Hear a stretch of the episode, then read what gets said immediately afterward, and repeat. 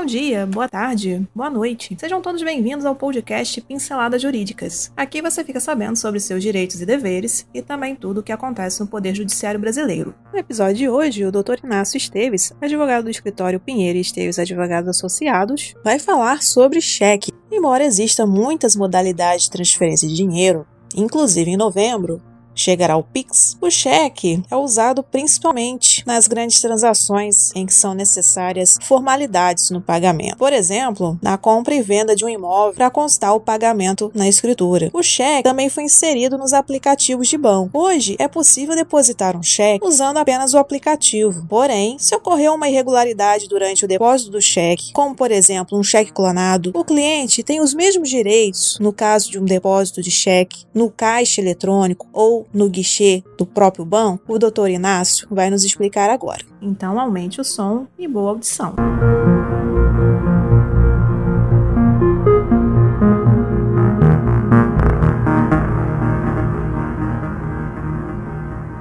banco deve pagar dano material por cheque clonado depositado via aplicativo. Por um lado, a internet se apresenta como um meio menos burocrático e até mais cômodo para os dias atuais, para aqueles que dela necessitam e têm a opção de utilizar. Porém, quem pensa assim se engana, uma vez que temos que ter cuidado redobrado, inclusive no que se refere a transações bancárias, sendo que a instituição bancária, diante da realidade virtual que vem crescendo, deverá se resguardar de todo o aparato que puder para garantir seguranças e as transações.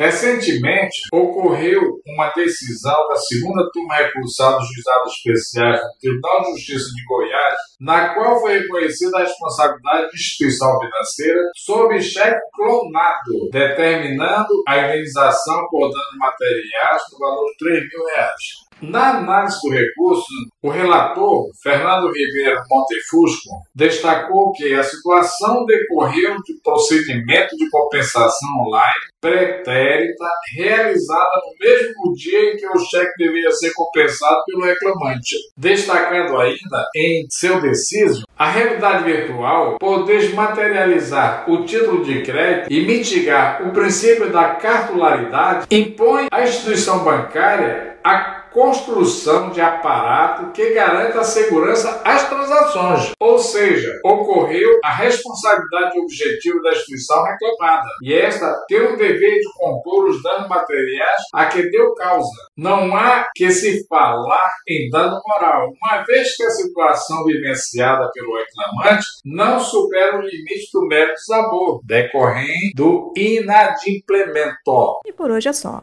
Agradecemos sua atenção e esperamos ter lhe ajudado com este conteúdo. Toda semana são lançados dois novos episódios. Este podcast tem o apoio técnico-jurídico da Pinheiro Esteves Advogados Associados e o apoio tecnológico digital da Clã Soluções Digitais.